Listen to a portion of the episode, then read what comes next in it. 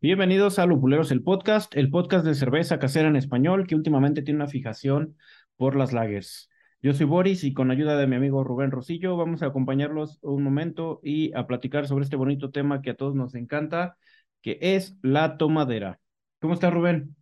Muy bien, Boris, ¿cómo estás? Estoy súper bien. ¿Qué tal? ¿Qué onda? Este, ¿ya estás listo para medio cerrar este tema de lagers o le seguimos? Va, me late. Me late. Sí, ya. un poquito de las sea, ¿Que sea el último o, le seguimos unos, unos 300 episodios más? Pues más o menos a cómo va la tendencia, yo creo que sí nos alcanza para darle la vuelta otra vez al, al sol. a la temporada. Muy bien. Aunque ya viene la temporada de las que las lagers no son el fuerte. La temporada de frío. Eh, sí, un poco, un poco, un poco, pero, pero tú sabes que acá en México eh, la, la es, la que manda y todo no toma guerra a todas horas, en todos los climas. Eso también.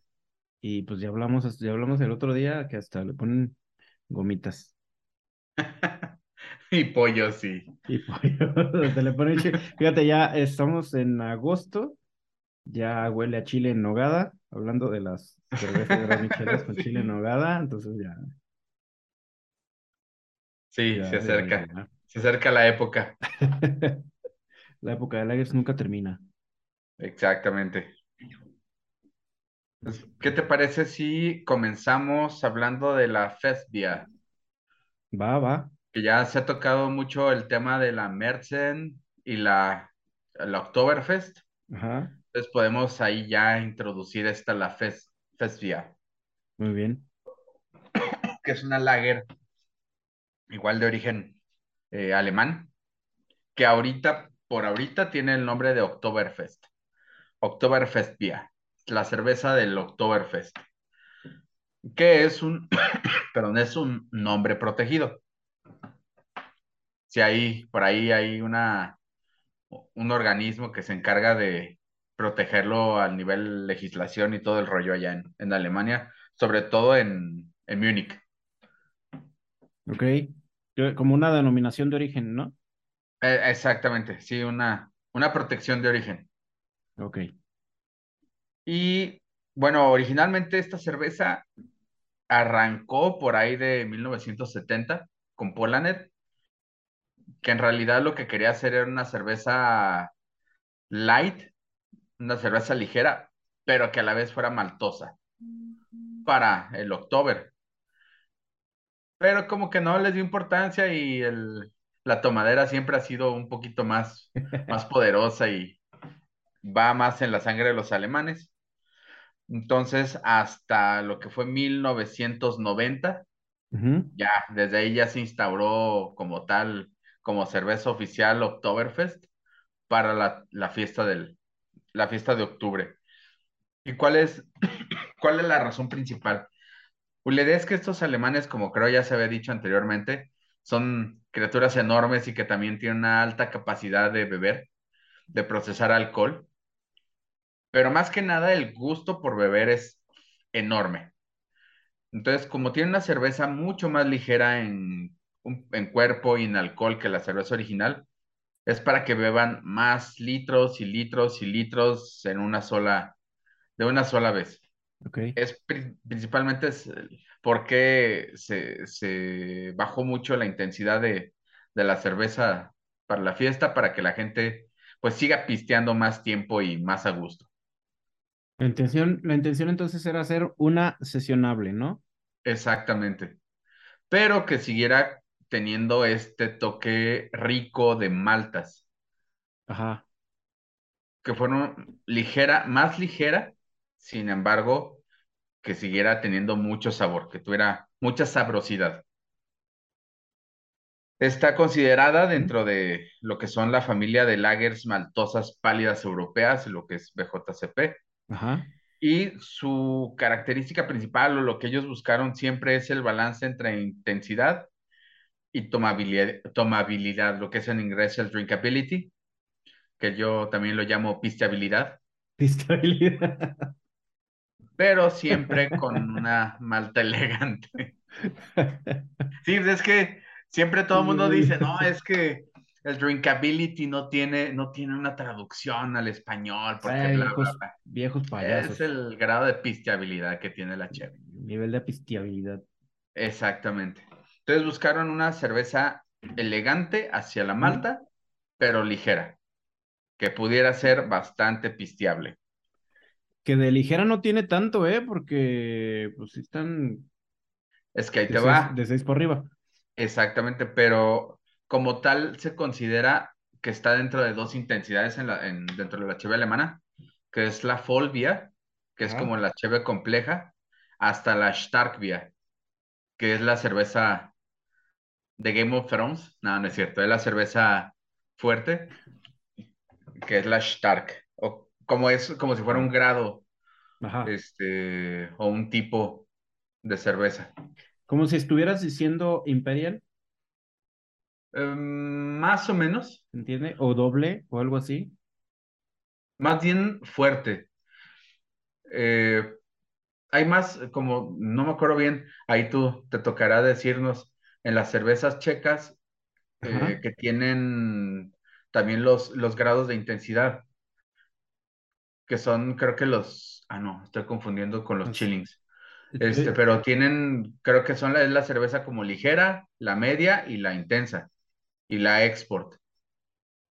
Según yo, son tres o cuatro grados que tienen de intensidades las cervezas. Este, eh, creo y que normalmente esta entraría dentro de las fuertes sin llegar a ser de exportación, sin llegar a una categoría export, que la mayoría de las europeas sí tienen como que sus tres niveles y aparte tienen la, la export. Ok. Pasa, pasa mucho por sí con las inglesas, con la bitter, que es bitter, best bitter y special. Algo, algo así, o sea, que va como en, en mayor intensidad, igual con las irlandesas. Ajá. Es un poquito hacia ese lado, Que es una intensidad de baja, media o compleja y fuerte. Muy bien. Y bueno, dentro de sus mismas características, pues es una cheve que debe llevar tostados ligeros, notas de masa de pan, si lleva un- algún lúpulo, porque no es como que su característica tan principal, debe ser herbal, floral, especiado, son los lúpulos europeos, en especial los alemanes. Pero hay un detalle interesante, no debe de llevar caramelos. Sí puede llevar maltas tostadas, pero deben ser tostados tan ligeros que no brinquen hacia el caramelo. Ok. Y bueno, por último, tiene un apodo, la Bisen. No sé exactamente el por qué, ¿La qué? pero Bisen. V- ¿Bisen? W-I-E-S-N. Ah, ok. Quiero pensar que es por los, es el nombre también que lleva a los prados eh, de donde hacen el la fiesta del Oktoberfest. Ok. Tiene Es sentido. así como la cheve del Oktober, le dicen la Bisen. A Bisen. Ah, ok. Estaba, estaba pensando, estaba pensando otra cosa. Estaba pensando otra pronunciación diferente. Y estaba hilándola con otra, estaba hilándola como Bison, no Bisen. Ah, sí, no. Si, si la E y la I estuvieran al revés, sí sería Ajá. Bison. Pero si es primero Me, la I, suena como I las dos. Si es IE, es I. me atacó la dislexia. Yo tuve que ir a revisarlo porque también me pasó lo mismo. Entonces ahí fui a revisar la Bison, a ver cómo se escribía y ya dije, no, no, sí, sí se ve diferente, hay algo raro aquí. Fíjate. Y por último, pues tengo las comparaciones, Ok. las comparaciones con las otras cheves. porque ahora sí que hay varias eh, lagers alemanas hasta cercanas en región. Entonces está la Helles, la Munich Helles, Ajá. que la diferencia es que tiene eh, la Fesvia, ujú, tiene más cuerpo, un poquito más de lúpulo y de alcohol. O sea, sí es, un- es más potente que una Helles. Ajá. Que Geles cambio, es, eh, es como, como si fuera rubia o clara o algo así, ¿no? La palabra Hels. sí, Geles. Helles es clara. Ajá. Este, es menos maltosa que la Maybook Ok. Y más o menos, y ahorita ya te tocará platicarnos de las lager checas, es más o menos igual de, tiene la misma complejidad que una eh, premium lager checa, Ajá. pero con menos intensidad de lúpulo. Ok. Que, que Tenemos esa ricura de las maltas, ese, es- esas notas bastante de a pan, a miel, pero no tenemos tanta intensidad de lúpulos, entonces puede incluso hasta sentirse un poquito más dulce. Que, que es. eh, ¿eso también se lo da por la decocción? ¿O esta no lleva decocción? A esta sí, para que veas, ahí te quedó mal. No sé si lleva, si lleva decocción, pero sería algo interesante verlo. Ok. Ahorita lo, ahorita lo checamos. Porque, este, pues generalmente las lager, las lager checas eh, obtienen esas características por las decocciones. Entonces, yo estoy suponiendo que, este, como la estábamos viendo la, iba a decir la clase anterior, Ándale. la, ah, en el podcast anterior estábamos viendo que las, que por lo menos la Marsen lleva, Lleva lleva decocción. decocción. Entonces, estoy suponiendo que también esta Fat Beer lleva, eh, Si lleva, es, ajá, lleva un poco es muy de posible, decocción. déjalo. Le pregunto rápido a San, San Google. San Google.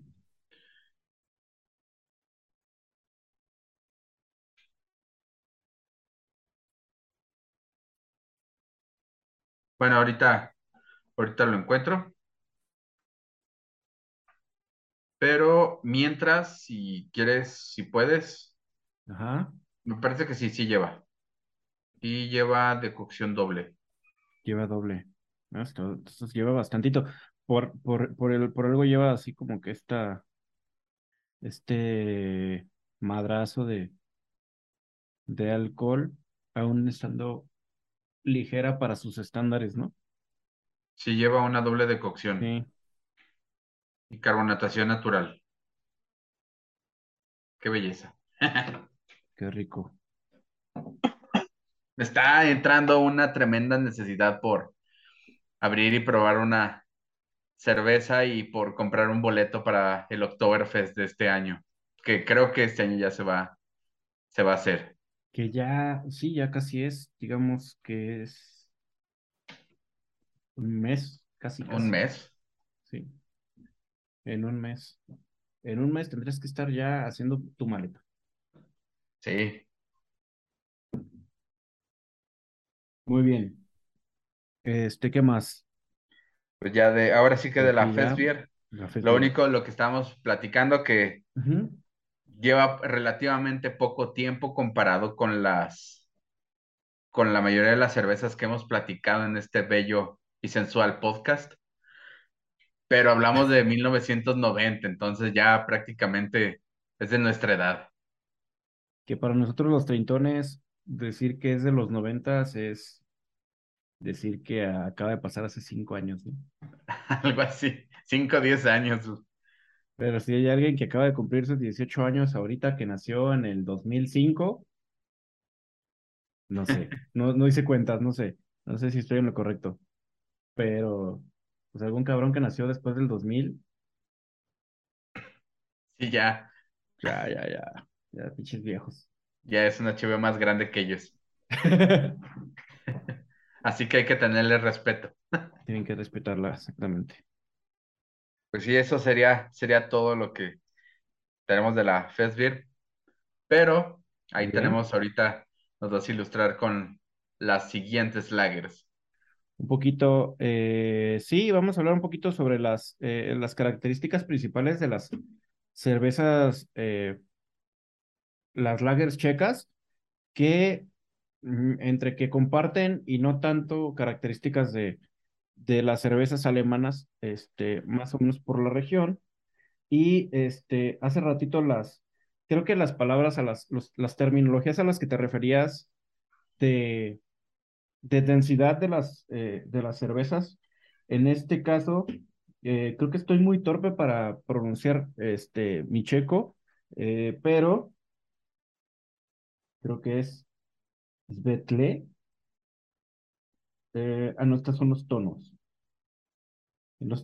para, para categorizar los tonos, sería la Svetle, que sería la más pálida, la Poloma, Polot Mabe, que serían como las, los colores ámbar, y Mabe, que no sé si se pronuncia como, como, como africano por la T y la M.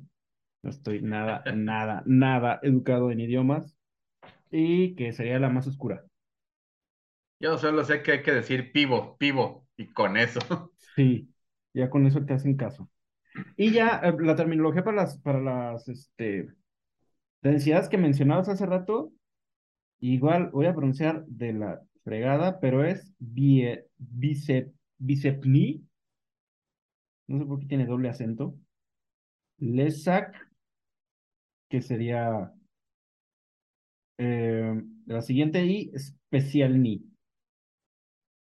Y pues como dices, pues ya la dices pivo y ya.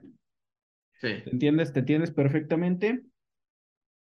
Eh, generalmente, la, una de la principal diferencia entre eh, las lagers alemanas y, y, otras, y otros tipos de lagers es que las lagers este, generalmente fuera de República Checa están completamente atenuadas. Y este, las lagers checas pueden tener por ahí este, un porcentaje de eh, pues de mosto sin fermentar, lo que le da ahí pues como esa, eh, pues un poquito como más de dulzor y un poquito más de cuerpo. Sí, es lo que las hace que tengan esa, ese toque más, más como ponchado a pesar de que no sean tan, tan fuertes. Ajá, exactamente. Y este, pues nada, generalmente pues también se fermentan, se fermentan entre 7 y 10 grados. Eh, y pues eh, como ya habíamos mencionado eh, el episodio anterior, es muy importante en el proceso el, el agregarle el proceso de, de, cocción en el mash para llegar a estos, a estos niveles como de densidad y como para darle este cuerpo más, más este,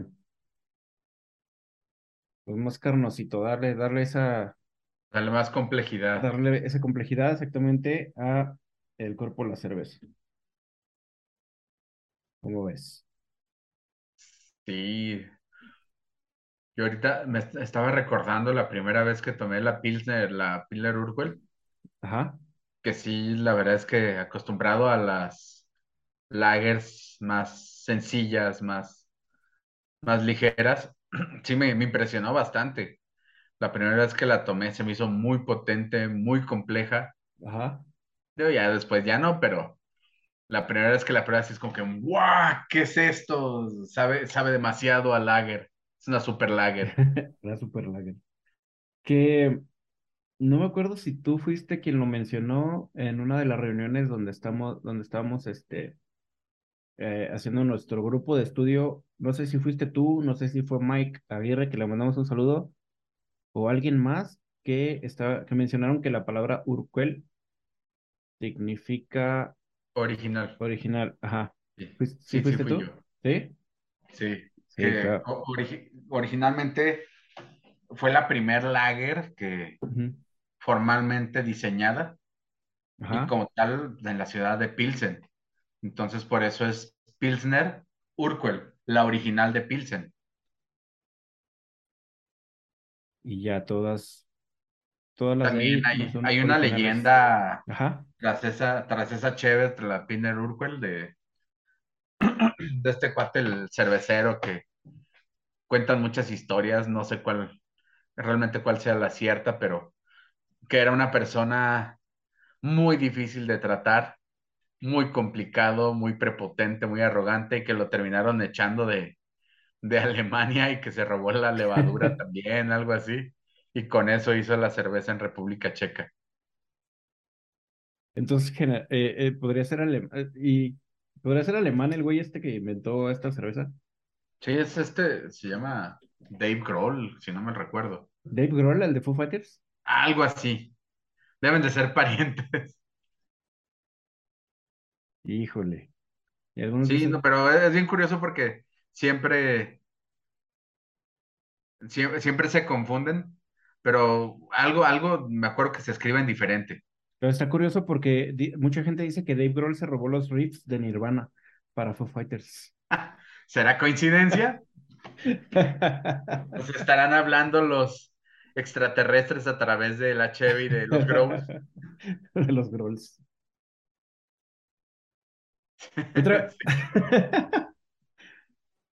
Pobrecito. Pobrecito. Acaba, de perder otro amigo, oye. ¿Sí? Sí, el Taylor Hawkins, el baterista ah, de Foo Fighters, sí. Yo, yo me arrepentí de haber ido a ese último concierto. Estaba buenísimo, está buenísimo. Sí. Bueno, estaban buenísimos los shows, no sé si voy a continuar esa banda, pero, pero bueno, eh, además de eh, eh, los estilos este, que menciona la BJCP en la categoría número 3, este, que viene la Pale Lager, la Premium Pale Lager y la, la Amber Lager y la Dark Lager de, República Checa, creo que eh, también estaría interesante mencionar como la, la Pivo Brosiski como una cerveza también checa. Que este, está dentro de la categoría de cervezas históricas porque mm, pues está más o menos en desuso. Eh, el otro día estábamos comentando que probablemente esté esté llegando por ahí a tener un poquito de, de, de auge. Eh, pero generalmente... La la que es, también es ahumada, ¿no? Sí, es ahumada, pero a diferencia de la Rauch Beer, que tiene notas más, este, más como de carne, eh, como el ahumado más más animal. Notas más animal, ajá, más, más a tocino, más este, más a carne de, de cerdo. Este, eh, no sé cómo, cuál, no sé cuál es el, creo que es el roble, el oak. Ah, sí. O el cedro. Es que eh, sí, el pivo es con roble y el, la beer es con naya. Ajá. Ajá. Entonces, todas estas notas que te da que te da la Haya, que también este, podemos encontrar esas notas similares en el mezquite, en el ahumado, son eh, defectos en un apivo. Entonces, eh, generalmente se utiliza la malta ahumada con roble para que no tengas esos, para que no tengas esas notas cárnicas de carne, sino más, este, más naturales de, del ahumado que por lo que yo creo que es complicado, por lo menos acá en América, cocinar, o por lo menos en México, cocinar una pivo, porque es complicado conseguir eh, la malta ahumada con, con roble. Entonces, si tú la haces, eh, hubo ahí por ahí un experimento que estuvimos haciendo con triangular, que jamás, este, a la fecha todavía no, todavía no, todavía no hemos podido concretar, precisamente por eso, porque necesitamos nosotros ahumar nuestra propia malta, lo cual, este, pues nos agrega un poco más al proceso de la cocción y, no hemos coincidido también como en el tiempo para, para cocinar esa chela. Sí, se debe de llevar bast- bastante, bastante tiempo el ahumar la malta, ¿no? Directamente. Eh, de hecho, al, re- al, al revés, eh, tienes que ahumarla muy poco tiempo porque, y tiene que ser como un tiempo específico porque si te pasas, te da unas notas muy feas Mm, y si lo haces antes, pues no te da las notas suficientemente este, del ahumado y se diluyen muy rápido. ok, Entonces, tienes que ser como muy específico en tus tiempos de, de ahumado. Eh, creo que tiene que estar húmeda la malta. Creo que tienes que hacer ahí como que cierto proceso eh, con tu ahumador y con tu, y con tu malta, precisamente como para no estar contaminando de otros sabores del ahumado. Que también es otro pedo. Este, que de repente sepa a costillitas. exacto, que de repente te sepa ahí el- a la carnita, pues ya valió. es que sabe a picaña, algo así. Ya, ya, ya te valió. Ya valió, ya valió esa malta y tienes que empezar otra vez. Si no me equivoco, es como media hora la, el ahumado de la malta. Yo ahorita me quedé pensando que debe ser poco porque normalmente ya se, se lleva un tostado, entonces si tú le agregas todavía otro proceso de ahumado ajá. y le llegas a meter un poquito de calor, la vas a terminar tostando. Sí, ya le das unos amargores más Sí, que no, que no estás, que no estás por ahí buscando.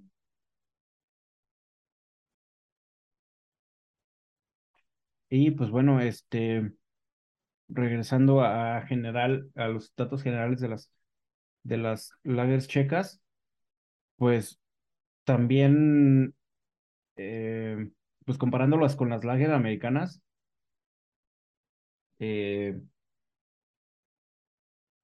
son, pues son perfiles bastante diferentes. perfiles, ajá, exactamente, perfiles totalmente diferentes, cervezas totalmente diferentes, que pues a lo mejor como tú dices, con la, eh, pruebas la Urquell y, y nada que ver con tu coronita. Sí, Y entonces te sacas de onda. Y dices, ah, cabrón, ¿qué es esto? Yo quería una lager. No que quería algo esta. está, que está No, pasando no quería esta cerveza que me va a dar más sed. de la peligrosa, esa que destruye familias. Sí, no hay los perfiles. Es que, bueno, normalmente una de las características de la escuela americana o de las cervezas americanas es que les gusta mucho el que se resalte el lúpulo.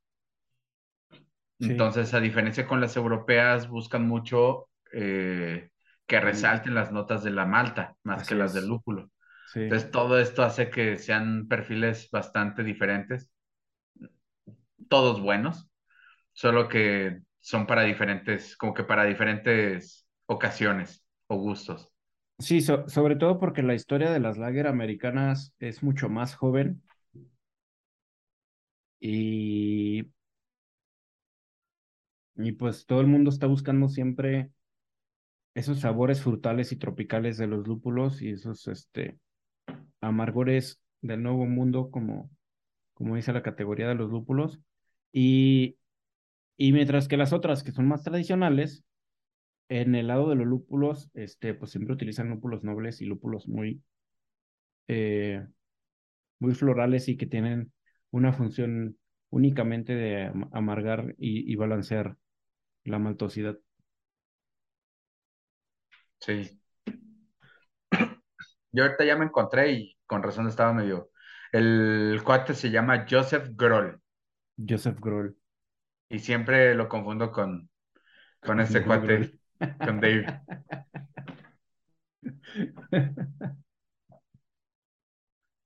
Pero sí, esos, esos Growl son, son bastante buenos. Tremendos esos muchachos. Sí.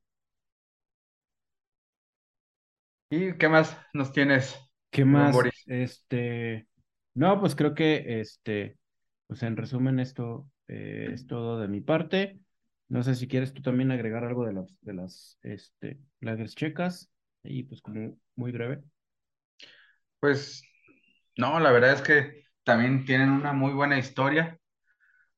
y una tradición bastante, bastante larga. Lo único que recuerdo es que tuvieron una época, o creo que el régimen que tienen no favorecía o no favorece mucho la producción de, de cheve realmente, la, ahí para ellos, para el consumo local. Ajá. Pero sabrá que ir a probar a ver, para ver qué pivo nos sirven cuando de- deci- digamos nada más, pivo, pivo. Y Nada, ya. dices, dices, dices pivo, te mandan lo que, lo que se les dé la gana. Nah, este cabrón. Este cabrón no es de Sí. aquí. De aquí. Le voy a dar, le voy a dar la cerveza del, de hace cinco meses. Ándale. Pues sí, por mi parte sería, sería todo. Muy bien. Entonces, este, este ha sido un episodio más. eh, un episodio breve, conciso y resumido para ver si de una vez por todas terminamos de hablar ya de las lagers y nos movemos hacia otra cosa o qué tal que regresamos a hablar de lagers en el episodio que sigue. No lo sabemos, entonces Esto es tener un que escuchar, misterio. van a tener que escuchar la siguiente semana de qué se va a tratar nuestro siguiente episodio para resolver esta duda. Y pues esto es todo en este episodio de Lupuleros Podcast. Eh, ojalá hayan tomado notas, exploren esas cervezas, este, que generalmente creo que la Fest Beer es bastante imposible de conseguir acá en México, pero este, las, las checas no.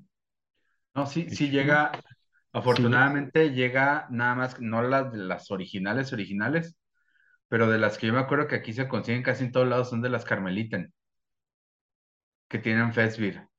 pero, pero estas ya no tienen denominación de origen, ¿o sí?